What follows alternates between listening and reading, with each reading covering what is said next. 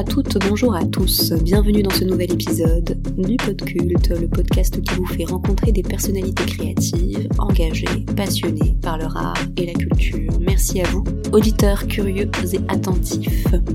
Aujourd'hui, je rencontre Stéphane Fievet, homme de théâtre à plus d'un titre.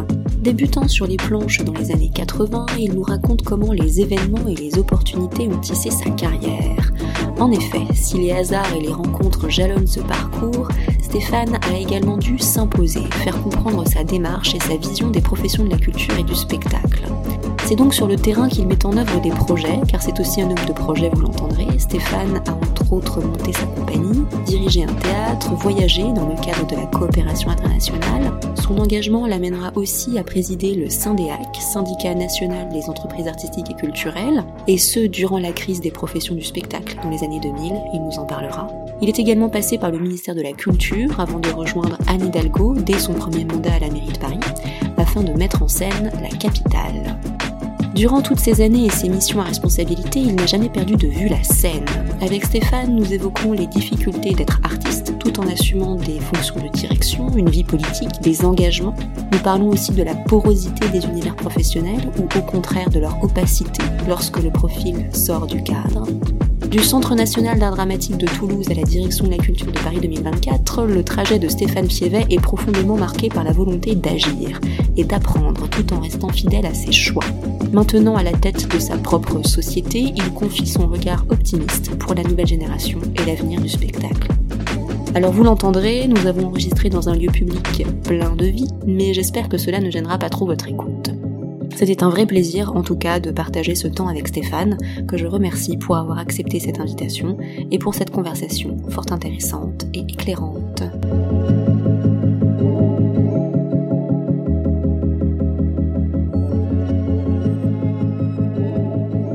Donc bonjour Stéphane. Bonjour.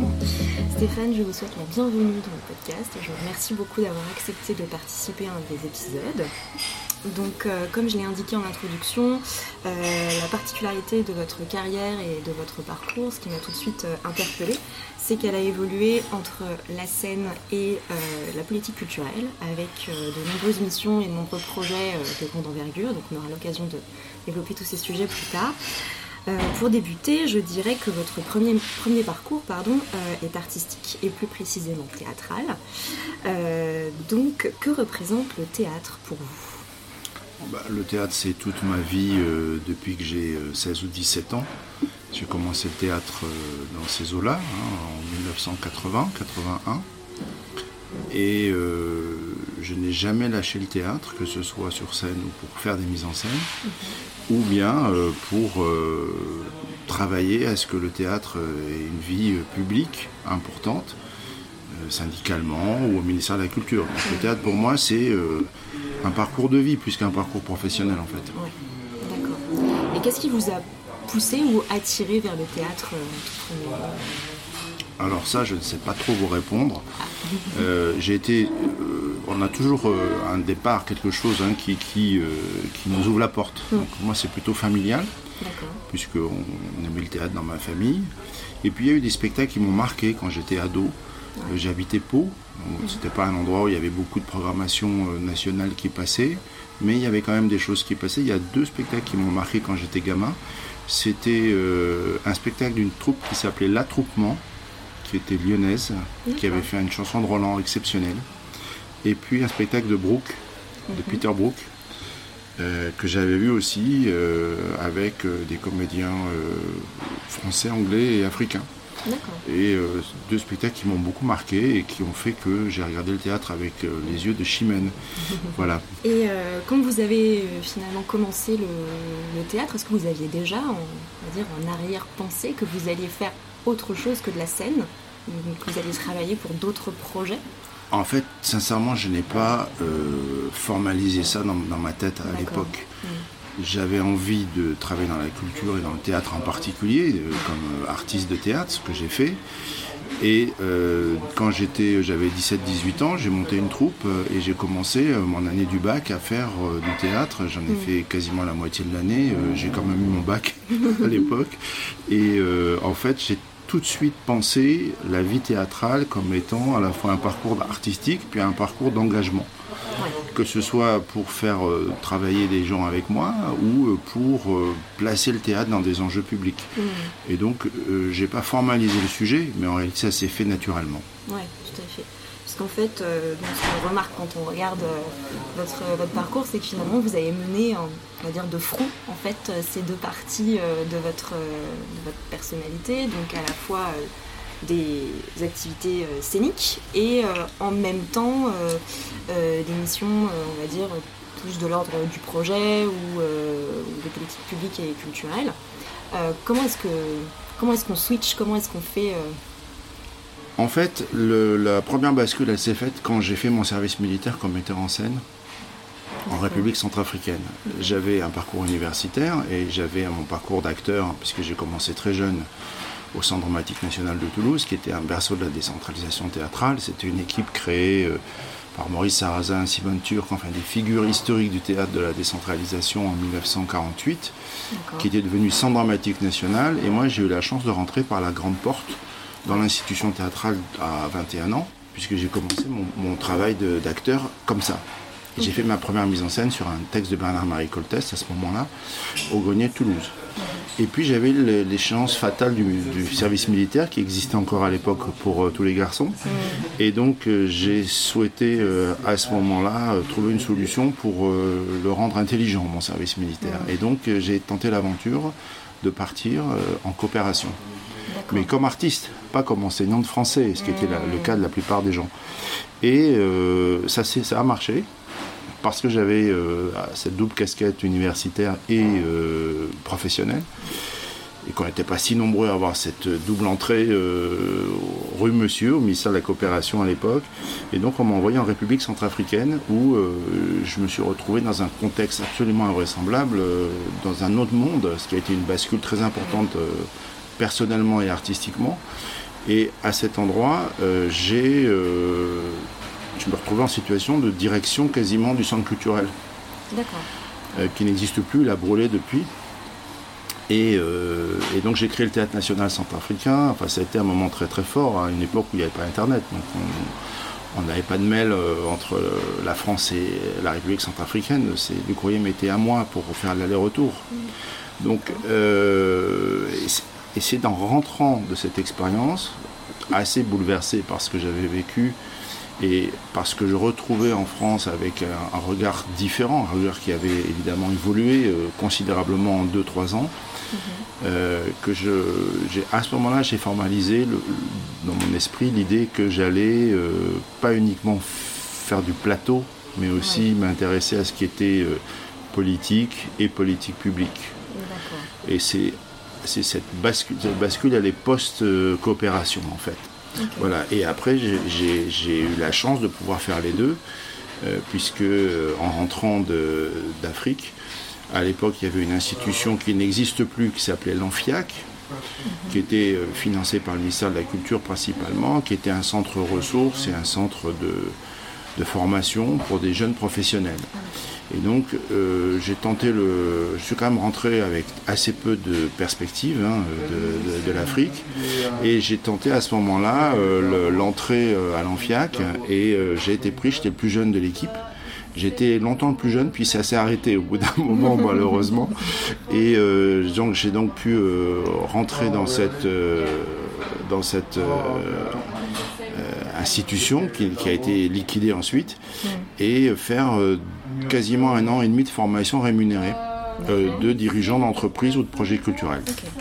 D'accord, donc c'est aussi euh, ça qui a marqué un petit euh, tournant dans votre, j'imagine, dans votre vision de ce que pouvait être votre vie professionnelle et puis vous donner aussi des compétences supplémentaires.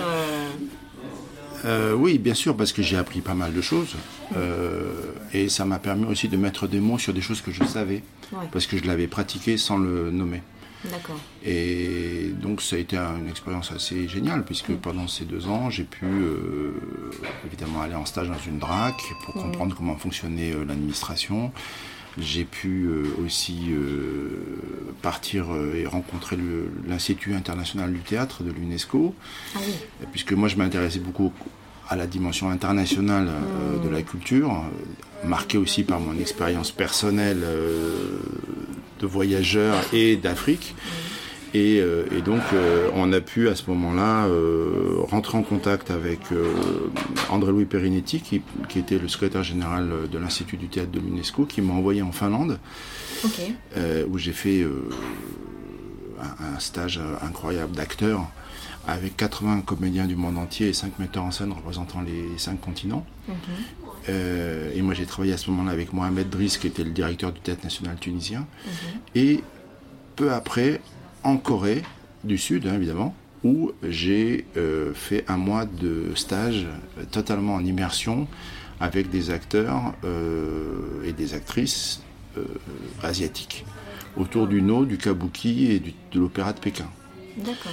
Et, euh, ça, c'était la découverte. Euh, totale. Donc après, c'est pour ça que j'ai souvent coutume de dire que je me suis compris euh, blanc en Afrique. Je me suis compris occidental en Asie et latin en Finlande. D'accord. Voilà. en fait, on s'apprend par la différence. Hein. donc c'est comme ça que j'ai j'ai compris un peu, un peu moins mal qui j'étais. Hmm. Voilà cette dimension à la fois euh, internationale et territoriale, on la retrouve plus tard dans votre, euh, dans votre parcours, euh, notamment avec ben, vos missions auprès de la mairie de Paris et, d'Anne Hidalgo. alors là, plutôt du côté événementiel, mais la question territoriale dans une collectivité se, se, pose. Et puis également aux côtés de Paris 2024, où vous avez initié et mis en place euh, le dispositif des Olympiades culturelles. Euh, alors je vais peut-être d'abord revenir sur euh, vos missions auprès de la mairie de Paris. Comment est-ce que, comment est-ce que ça s'est opéré du coup ce, ce, poste, ce poste en mairie et, et comment est-ce qu'on passe du théâtre à un poste de conseiller? Alors là on fait un grand saut, un grand saut chronologique. Oui. Mais puisque vous évoquez la question du territoire en mm. fait, moi, la question du territoire, elle s'est posée justement par les expériences que j'ai eues à l'Amfiac. Et elle s'est concrètement euh, formulée par euh, le, fait que j'ai travaillé pratiquement 15 ans sur un territoire qui était celui de la Champagne-Ardenne, mmh. puisque j'ai pris la direction du théâtre d'Épernay à l'époque. Et donc, l'apprentissage des enjeux territoriaux, des élus, de, euh, de ce que c'est que travailler auprès d'une population euh, et dans, un réseau. cet apprentissage s'est vraiment réalisé à cet endroit-là, en étant euh, chef d'entreprise, patron d'un théâtre et au travail avec d'autres théâtres et, un public, ou une population et des publics. Donc voilà, c'est un cheminement qui, qui accumule des strates d'expérience, comme un peu un millefeuille. Et c'est ça aussi qui me conduit petit à petit à euh, prendre des responsabilités nationales au ministère de la Culture et ensuite à la mairie de Paris. Mhm. Mais on ne peut pas euh, répondre à votre question sans raconter cette période-là, parce que c'est ça qui, qui, me conduit là. Et, et c'est aussi parce que euh, après avoir euh, empoigné le territoire et les mmh. questions territoriales, à la fois comme artiste et, euh, comme directeur d'équipement, euh, j'ai eu à travailler nationalement pour la profession ou les professions. Et c'est mon activité syndicale au syndicat, quand j'étais notamment président du syndicat à un moment pas spécialement simple qui était la crise des intermittents en 2003. Et c'est comme ça aussi que, je dirais, la perfusion à, aux enjeux nationaux et à l'articulation entre les enjeux territoriaux et les enjeux nationaux euh, des politiques publiques. Euh, là, j'étais dans un laboratoire pour euh, travailler. et c'est cette histoire-là qui m'emmène ensuite au ministère de la Culture et à la ville de Paris. Est-ce que vous pouvez du coup nous la partager? Oui, bien sûr. Bah, en réalité, moi, je me retrouve en 2003 président du SYNDEAC, qui était donc qui est le principal syndicat d'employeurs du spectacle en pleine crise sociale et professionnelle, euh, c'est une déflagration, hein, annulation des festivals. Mmh. Euh, j'avais moi-même un spectacle à Avignon qui ne s'est pas joué. Euh, C'était d'ailleurs la seule édition qui s'est. C'est la seule, oui, tout à fait. Et donc, ça a été, ça a été avant la crise du Covid. Ça a été terrible. à vivre. Et moi, j'avais, avant, comme vice-président du syndicat, construit en fait toute la présence du syndicat en région. Dans le mouvement de décentralisation qui avait lieu et de déconcentration du ministère de la Culture, et on s'était dit qu'il fallait euh, adapter la structure syndicale en fait à, à ce glissement territorial. Mmh. Ce que j'avais mis en place pour le syndicat.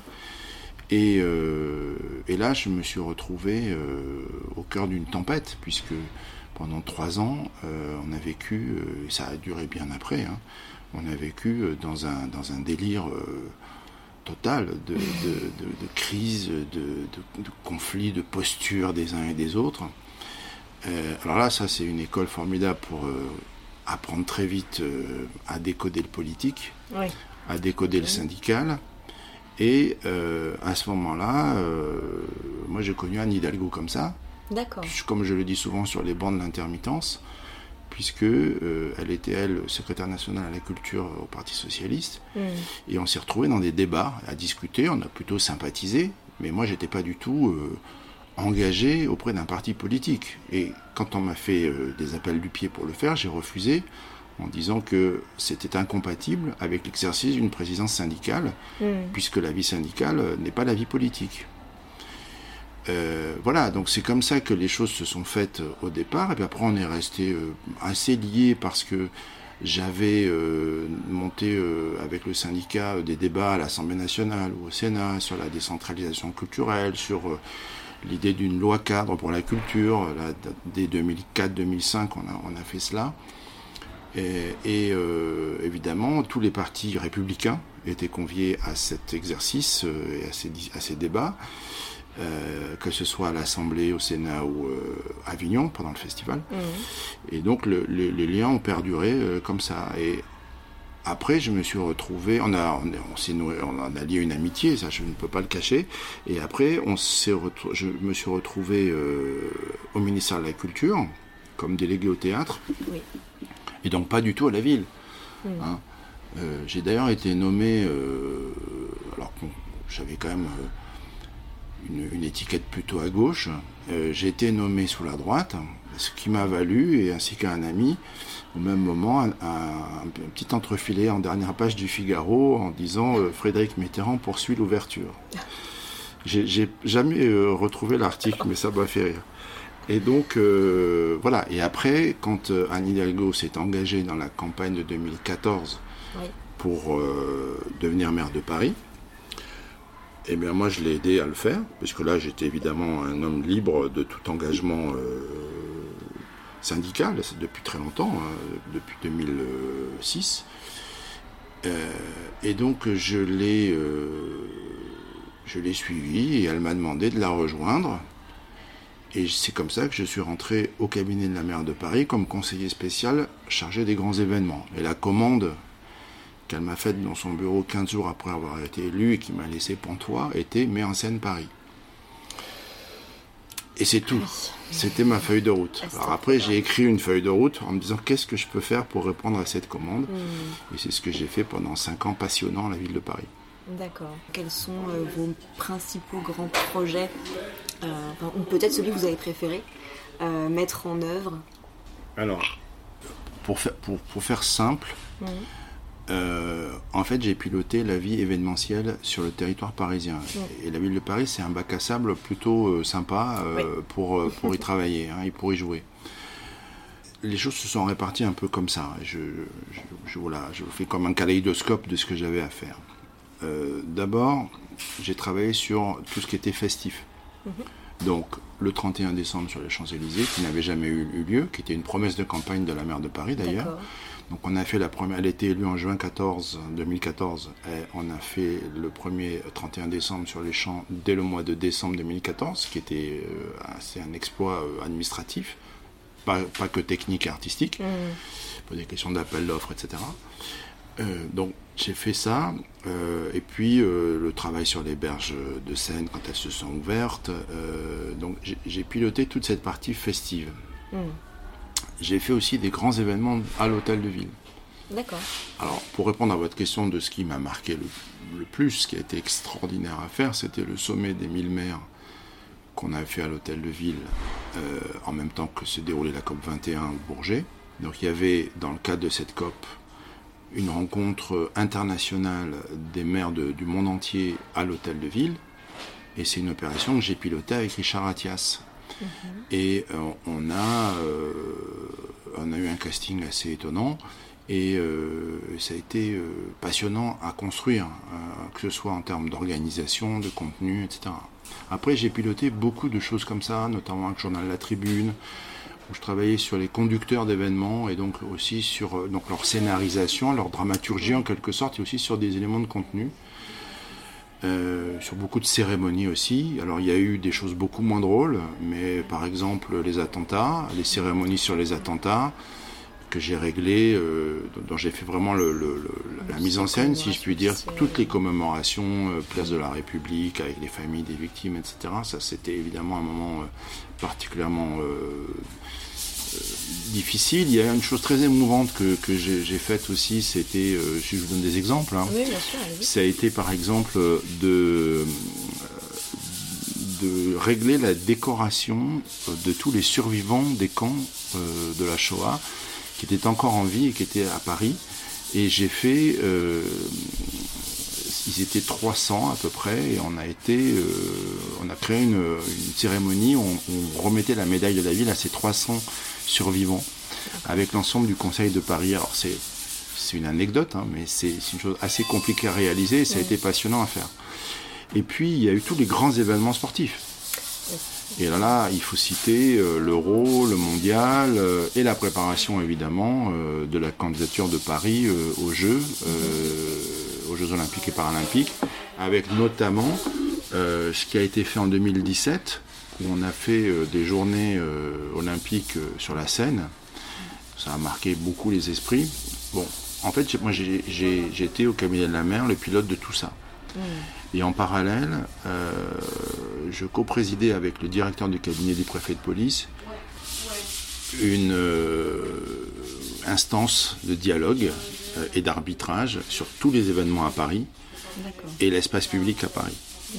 Alors là aussi, c'était extrêmement intéressant parce que j'ai mis les pieds dans les questions de sécurité notamment. Alors il y a eu les, questions attentats, mais même indépendamment des enjeux des attentats, il y avait euh, comment on gère euh, la sécurité, les flux publics, etc. Donc c'est, j'ai toujours fait cela avec un double regard, un regard de contenu et un regard de metteur en scène, un regard de, quelqu'un qui écrit des histoires et qui raconte des histoires, et en même temps un regard euh, plus gestionnaire sur comment on organise, comment euh, on oriente, on répond à des enjeux de sécurité, ce qui fait que j'étais, et ça c'est la chance que j'ai eue hein, à, cet, endroit-là, j'étais à la fois dans, la conception et dans l'opérationnel.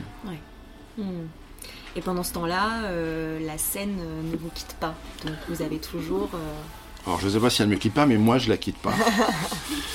et euh, et, donc ce que je fais, c'est que évidemment, pendant que je suis délégué au théâtre au ministère de la Culture, je ne joue pas parce que ça m'est parfaitement interdit pour des questions de conflit d'intérêts.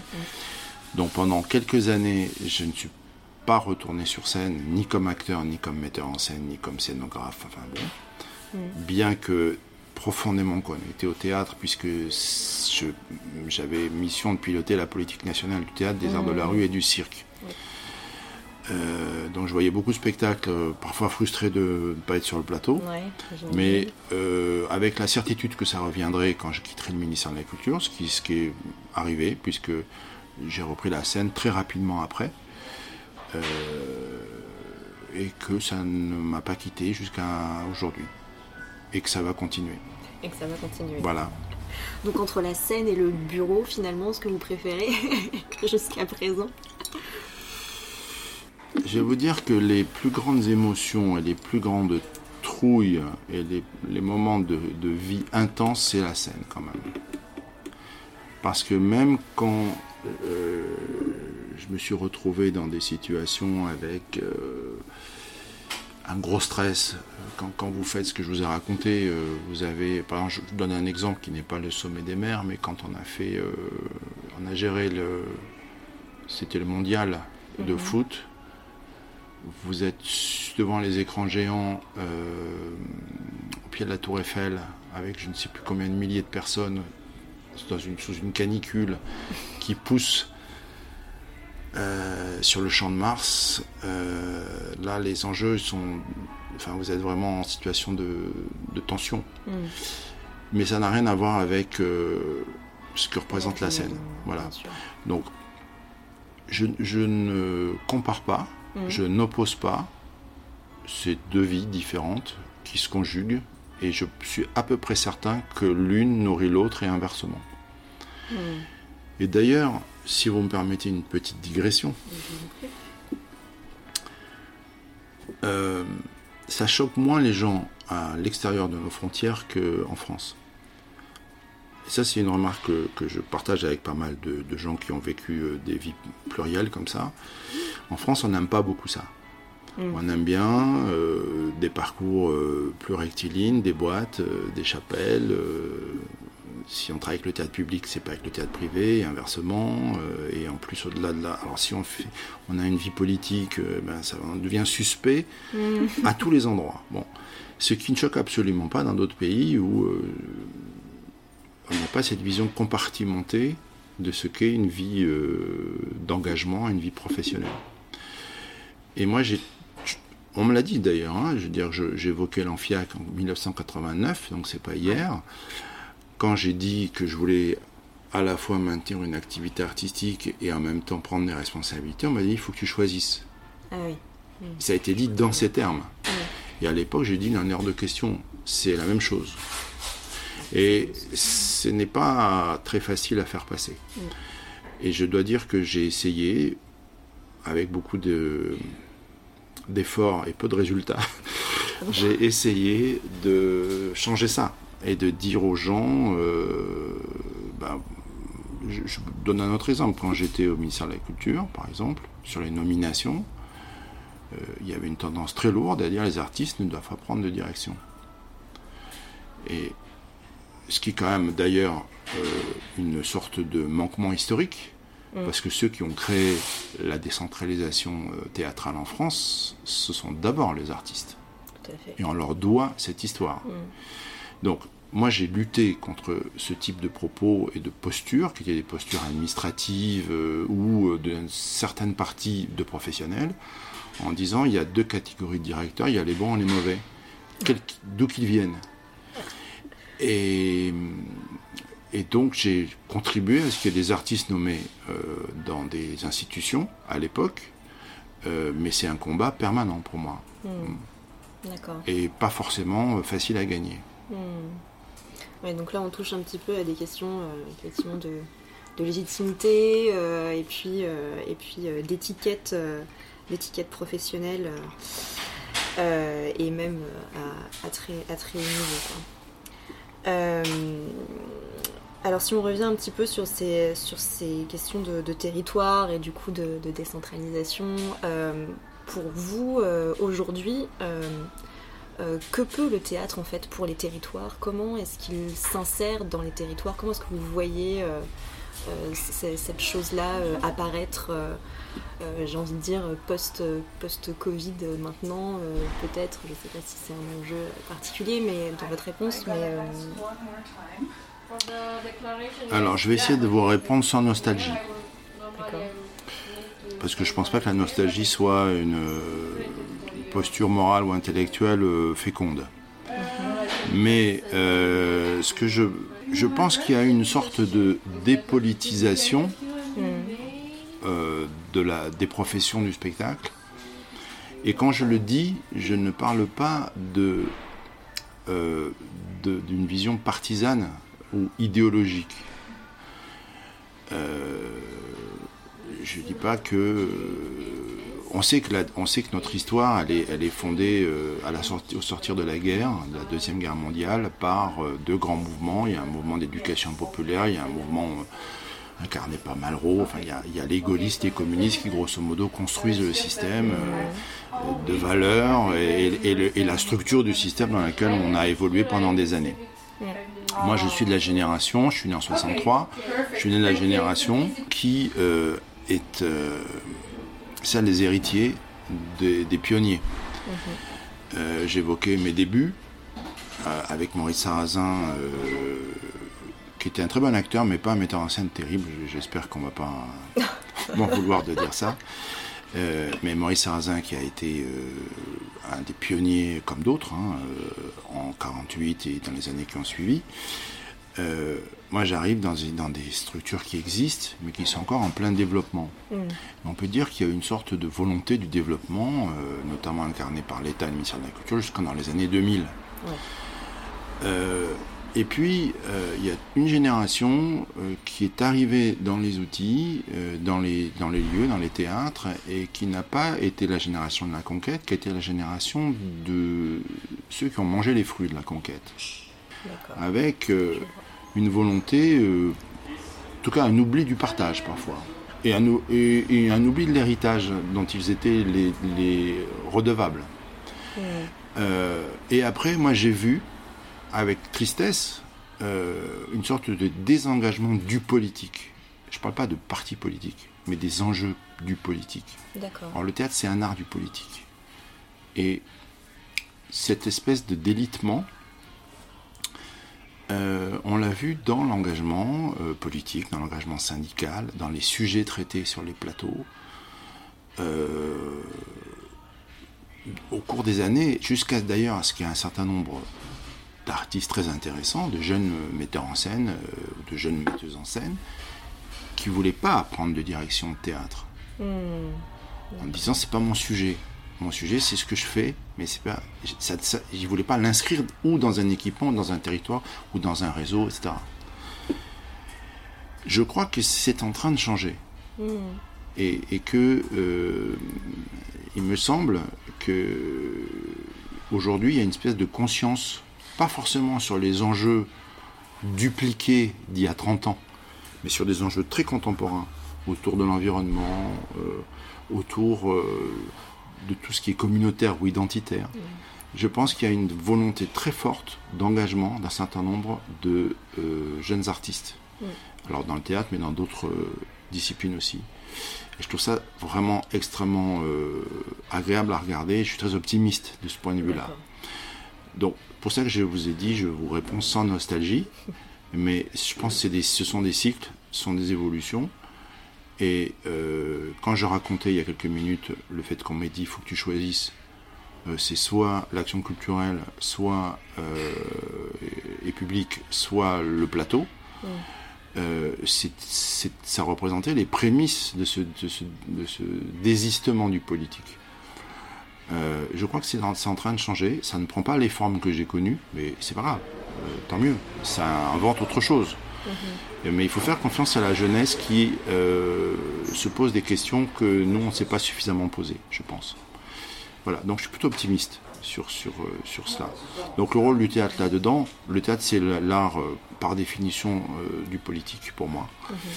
Ce qui ne signifie pas que les autres ne le soient pas, Hein. Je, connais la polémique qui va tout de suite naître, mais euh, en tout cas, euh, ce qu'on a vu, c'est quand même un formidable besoin de, de collectif et de vivant pendant la crise de, sanitaire. En revanche, ce qui est plus inquiétant aujourd'hui, c'est de voir que les euh, chiffres qu'on a de fréquentation des scènes sont quand même à la baisse depuis que l'activité a repris normalement. On a à peu près 25% de, moins de fréquentation en moyenne, euh, que ce soit dans les salles de musique ou de concert ou de, théâtre, ce qui est un peu préoccupant quand même. Hein, parce que là, il y a d'autres facteurs évidemment de la crise sanitaire, il y a des questions liées aux technologies, euh, au canapisme, c'est-à-dire au fait de rester sur son canapé. Voilà. Très bien. Euh, c'est très clair. Euh, alors du coup tout à l'heure on, a un petit peu effleuré la question, euh, on a un petit peu effleuré la question puisque vous m'avez cité voilà des spectacles en tout cas qui vous avaient marqué euh, au tout début, euh, euh, dans vos tout débuts au théâtre. Est-ce que vous avez eu des rencontres comme ça hyper déterminantes dans votre parcours? Est-ce qu'il y a des personnes qui vous ont un petit peu suivi un peu comme des mentors tout au long de votre carrière? Oui, il y a forcément des gens qui sont déterminants parce que ou ils ouvrent des portes ou ils, ils, font avancer ils font avancer sur une route. Bon. Donc, par exemple, il y a quelqu'un que, d'exceptionnel pour moi qui s'appelait Jean Bousquet, qui mhm. était un professeur au Conservatoire de Toulouse, qui était un comédien historique du Grenier de Toulouse, qui était un immense acteur et qui a qui m'a appris énormément de choses en assez peu de temps d'ailleurs. Euh, voilà, donc là je vous cite quelqu'un que que les Toulousains euh, d'une certaine génération vont connaître, mais euh, qui était un un monstre du plateau. C'était un type exceptionnel. Hmm. Il y a André Louis Perinetti, parce qu'il a été, quand il était dans c'est l'ancien créateur du théâtre de la Cité internationale, qui est un compagnon de Jean-Marie Serrault. il a ensuite dirigé le Théâtre national de Strasbourg, le Théâtre national de Chaillot, il est devenu secrétaire général de l'UNESCO, de l'Institut du théâtre de l'UNESCO. Donc lui, il a été très important parce que c'est lui qui m'envoie en Finlande, en Corée. Euh, c'est toute cette aventure-là. Euh, et qui devient président du théâtre que je, que je crée euh, en 91 mhm. pendant 13 ou 14 ans.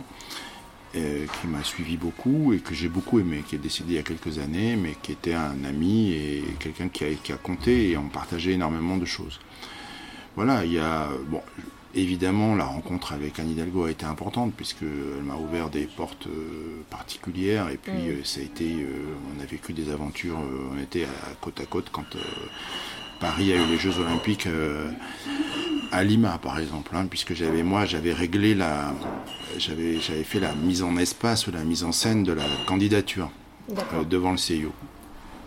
Donc j'étais dans la salle à ce moment-là. Donc ça, c'est des moments qui sont, qui sont clés.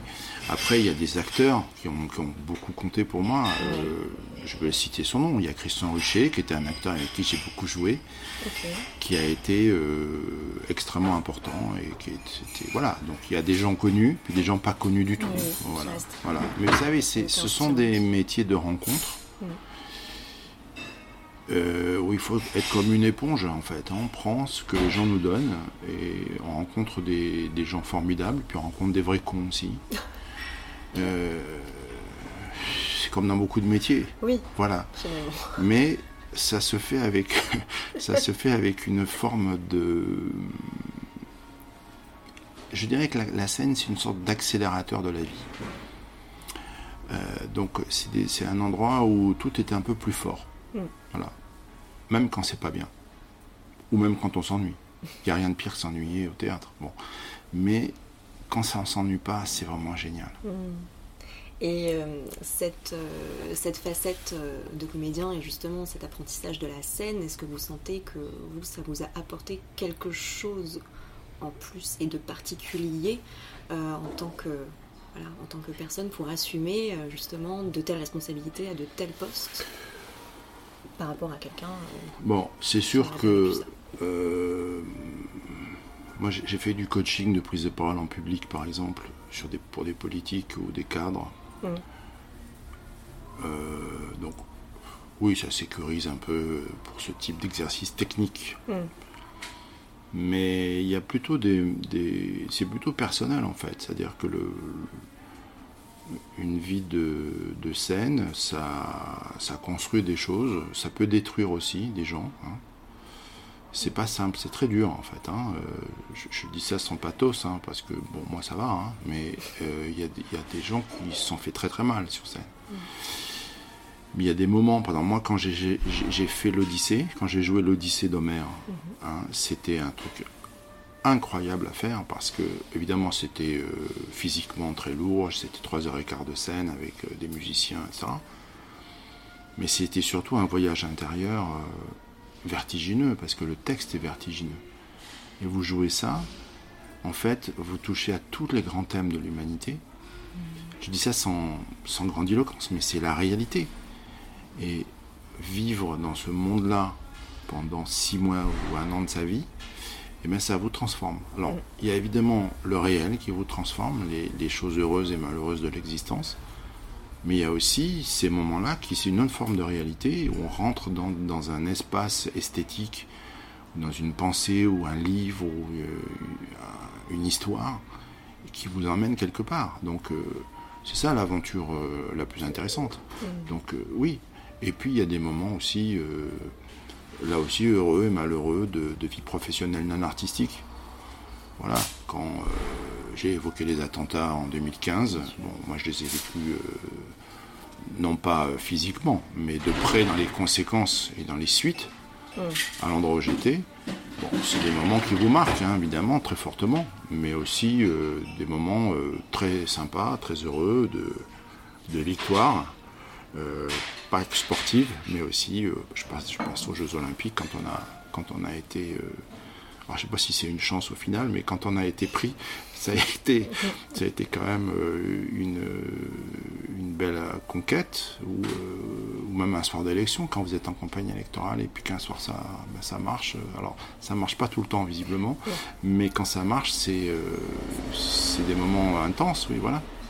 Mais il n'y a pas de. Comment dirais-je il y, a, on vit ça dans plein de métiers, hein, je pense. Oui. C'est pas mais je pense quand même que la scène, c'est un endroit de concentration émotionnelle mmh, et intellectuelle particulier. Mmh. Et euh, quel, euh, quel rôle est-ce que vous avez préféré euh, jouer jusqu'à présent? Je ne sais pas si c'est... Ou bien peut-être un rôle qui vous a le plus marqué Alors, je viens d'évoquer l'Odyssée, ça c'est ce qui m'a profondément marqué, parce que c'est quand même un exercice, même s'il il y a un peu de fierté à, à à relever le défi, mm. c'est surtout un exercice d'humilité. Parce qu'on est, on se sent porteur de quelque chose qui est nettement plus grand que soi. Euh, c'est ce qu'on vit dans les grands textes, je pense. Et donc là, ça, ça m'a vraiment, vraiment euh, marqué. Et puis après, il y a des spectacles que j'ai faits, que j'ai adorés. Certains n'ont pas marché, d'autres ont marché. Récemment, j'ai joué euh, Qui a peur de Virginia Woolf? Euh, ça c'est un grand rôle quoi. C'est un rôle qui, marque parce que c'est un, un, match tous les soirs. C'est vraiment un match tous les soirs. Voilà donc. Euh, mais je peux, j'ai de très bons souvenirs euh, de, décentralisation euh, dans les campagnes champenoises, notamment quand j'ai joué l'histoire du Tigre de Dario Fo, dans des petits villages, avec, des moments extraordinaires. D'accord c'est pas forcément lié soit à la notoriété, soit à la grande salle. Euh, c'est plutôt des moments de vie, soit dans l'échange avec les autres, soit euh, dans le face-à-face avec soi. Mm. Voilà. Et c'est ces deux moments-là où il se passe un truc, on se dit ah là c'est plus plus. voilà. Et puis parfois, ben, c'est moins bien. Alors j'avais euh, aussi une petite question euh, par rapport à, bah, voilà, on, l'a évoqué par contre en début d'entretien, euh, vous m'avez parlé d'un genre de fil conducteur comme ça, voilà, qui était, qui a traversé votre, votre parcours et votre vie à la fois professionnelle et scénique d'une manière assez naturelle. Mais est-ce que vous, vous avez un espèce de, je sais pas, de, de mantra, quelque chose, je sais pas, une citation, quelque chose qui vous porte euh, comment répondre à votre question euh, Sincèrement surtout. Euh, en fait, si vous voulez, on ne peut pas raisonner à 30 ans comme à l'âge que j'ai, c'est-à-dire 59 ans aujourd'hui. Mm. On n'est pas la même, on n'a pas la même histoire, on n'a pas le même vécu, ni les mêmes accidents. Quand je dis accident, c'est au sens événement, hein, mm. pas forcément négativement.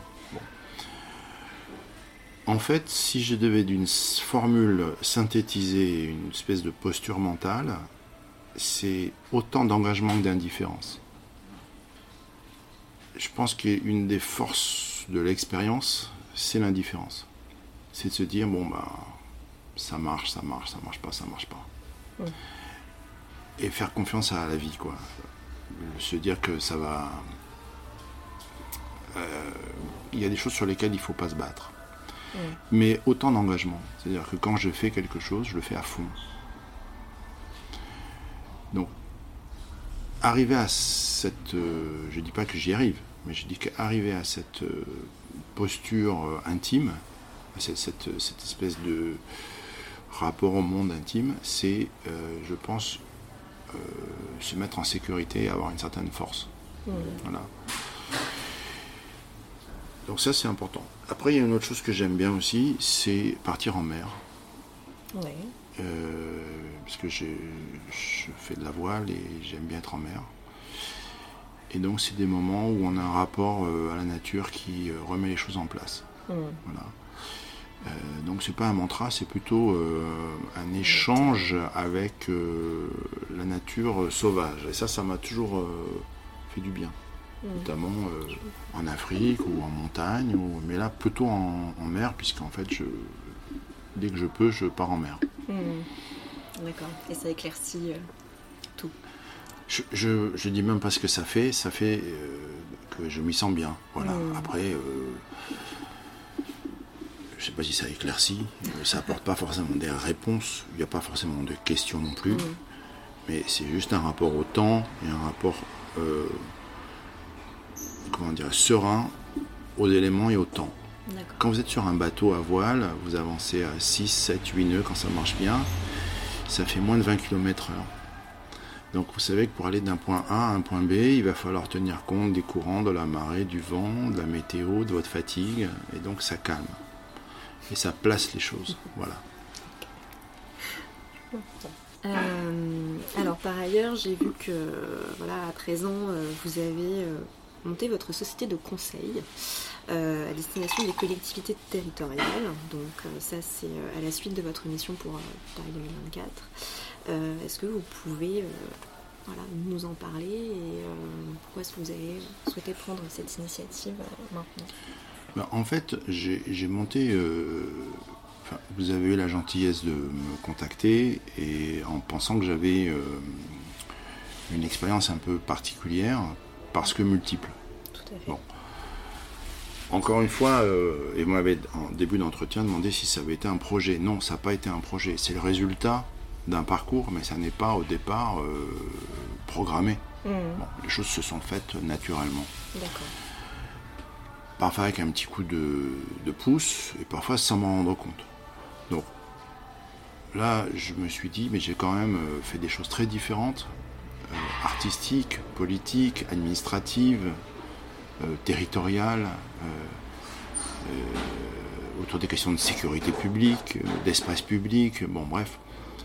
Je me suis dit, mais en fait, ce regard croisé, cette, alliance des, compétences et des expériences, il faut essayer de la valoriser en fait. Mmh. Il, faut, essayer de, il, faut, essayer de, mettre en avant ce, la chance que j'ai eue qu'on me confie des missions différentes. Donc je me suis dit, ben voilà, je vais monter une boîte de conseil pas uniquement vers les collectivités, hein, c'est aussi vers euh, les agences, euh, vers, euh, que ce soit événementiel ou pas, vers des chefs d'entreprise, un candidat, quelqu'un qui veut candidater à une direction d'équipement. J'ai un peu quelques heures de vol sur le sujet. Donc je me suis dit, bon ben,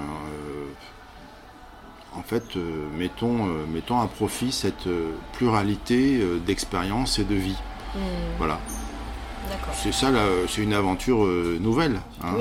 Mais euh, on verra si ça marche. Mais je pense que ça répond à un besoin. Et en même temps, c'est l'idée aussi de ne pas, euh, comment dirais-je, me lier à un équipement. C'est cette modularité de, des actions qui me plaît. Voilà. D'accord.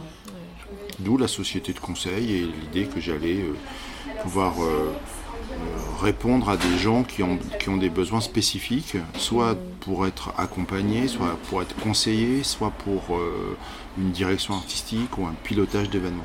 D'accord. Et du coup, de pouvoir travailler sur plusieurs projets avec euh, différentes institutions. Euh, Ce que j'ai fait beaucoup, en fait. Oui, bien sûr.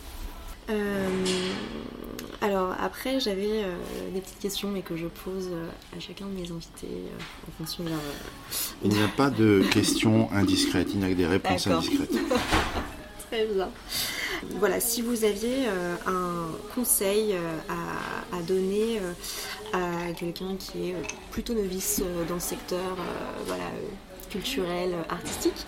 Qu'est-ce que vous lui diriez s'il souhaite voilà, s'engager dans la culture qu'est-ce que vous lui conseilleriez C'est difficile de répondre à votre question parce que je comprends hein, ce que vous cherchez, mais elle est, euh, c'est très différent si on veut être commissaire d'exposition, acteur ou euh, ministre de la Culture. Vous voyez Forcément. On raconte pas la même histoire. Tout à fait. Moi, je pense que. Alors, c'est peut-être un petit peu à côté ma réponse, mais je pense que, en fait, je lui dirais la première chose dont tu dois te méfier, c'est l'entre-soi. Et c'est une tendance quand même du milieu, des milieux plus, plus exactement, en disant casse ça absolument. Euh,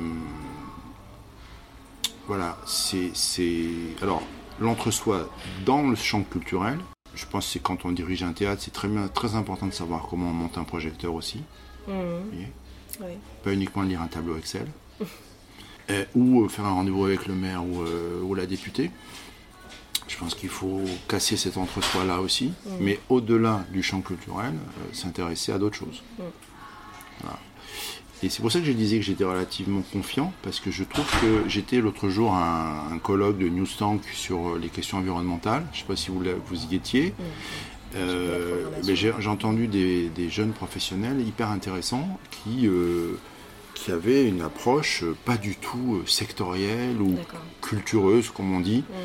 Mais qui se posaient des questions qui étaient liées autant à la société dans laquelle ils travaillent, euh, à l'économie, euh, à l'environnement, aux mutations qu'on a devant nous.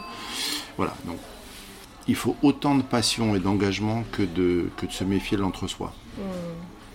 Et petite question également que je, que je pose à chacun de mes invités, euh, sans préparation aucune, si vous aviez un livre à nous conseiller, un livre qui vous a euh, beaucoup marqué, bouleversé, ou... Il y en a plein, hein. il y en a plein, c'est vraiment une question Ben, pas facile, pardon. Une question pas facile, je Bon, sais. l'Odyssée, je vous ai dit, ça c'est facile, Voilà, j'ai déjà, j'en ai déjà parlé, euh, Le Maître et Marguerite, euh, euh, De Natura Rerum de Lucrèce, donc tout- toute cette littérature latine, Sénèque, Lucrèce, ça c'est à lire absolument, il y en a tellement des livres, c'est très difficile de vous répondre. Est-ce que ça marche par période euh, chez vous euh, euh, les livres, je sais pas, des, des phases où on va lire euh, Oui, beaucoup d'un auteur ou beaucoup Ou lire ou pas lire. euh, ou lire Ou lire ou pas lire, oui, tout à fait. Ça marche vraiment par période. Moi, j'ai beaucoup lu quand j'étais gamin. Il y a eu des phases où je lisais moins. Des euh, par exemple, moi, j'ai découvert la- le polar très tard. Ça m'a passionné. Donc, j'ai lu euh, je ne sais combien de bouquins euh, de, de polar euh, nordiques notamment, islandais, finlandais, suédois, etc. Pendant 3-4 ans, j'ai fait ça, et après ça s'est calmé. Euh, la bande dessinée aussi, pareil. Il y a des phases où je lis énormément de BD, de- des moments pas du tout. Voilà, donc c'est vraiment. euh, Après, la chose la plus dure à lire, c'est le théâtre. Le Ah théâtre, oui, c'est difficile à lire. Ben oui, c'est.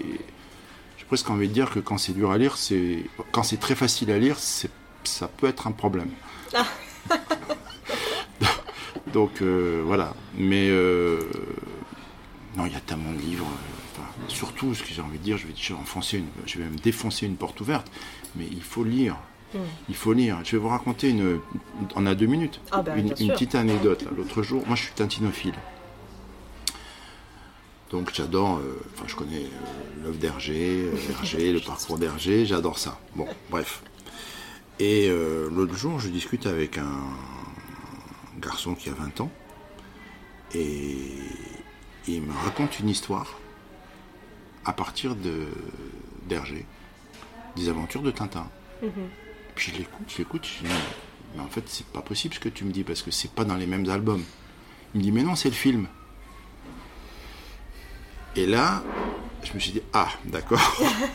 mais avant les films, avant le film, il y a les, il y a les livres, Les albums, ouais. il y a les albums. Voilà. Donc, il faut lire. Mais bon, je, je- je- encore une fois, je défonce une porte ouverte là. Non, non, pas du tout. D'ailleurs, est-ce que vous avez une BD euh, favorite euh, Alors, à part Tintin, Mis à évidemment. part Tintin dont on vient de parler Ou un album Dans les albums de Tintin, mon préféré, c'est L'affaire Tournesol, qui pour moi est le- la quintessence de l'art d'Hergé. Il y a tout. Il y a le dessin, il y a le cinéma déjà dedans, il y a le scénario. Le, Hergé, c'est quand même euh, un des grands historiens, un des grands auteurs du XXe siècle. Et donc, il y a, dans l'affaire Tournesol, il y a tout absolument. Et puis après, l'album qui est le plus, le plus intime, c'est Tintin au Tibet. C'est le. Voilà.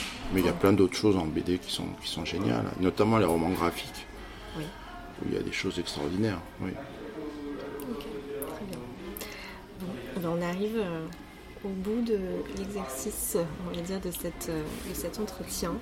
Donc, euh, écoutez, Stéphane, je vous remercie beaucoup d'avoir passé du temps avec moi cet après-midi et d'avoir bien voulu répondre à toutes mes questions avec beaucoup de, à la fois de sérieux, de spontanéité. Donc euh, voilà, je, je merci beaucoup.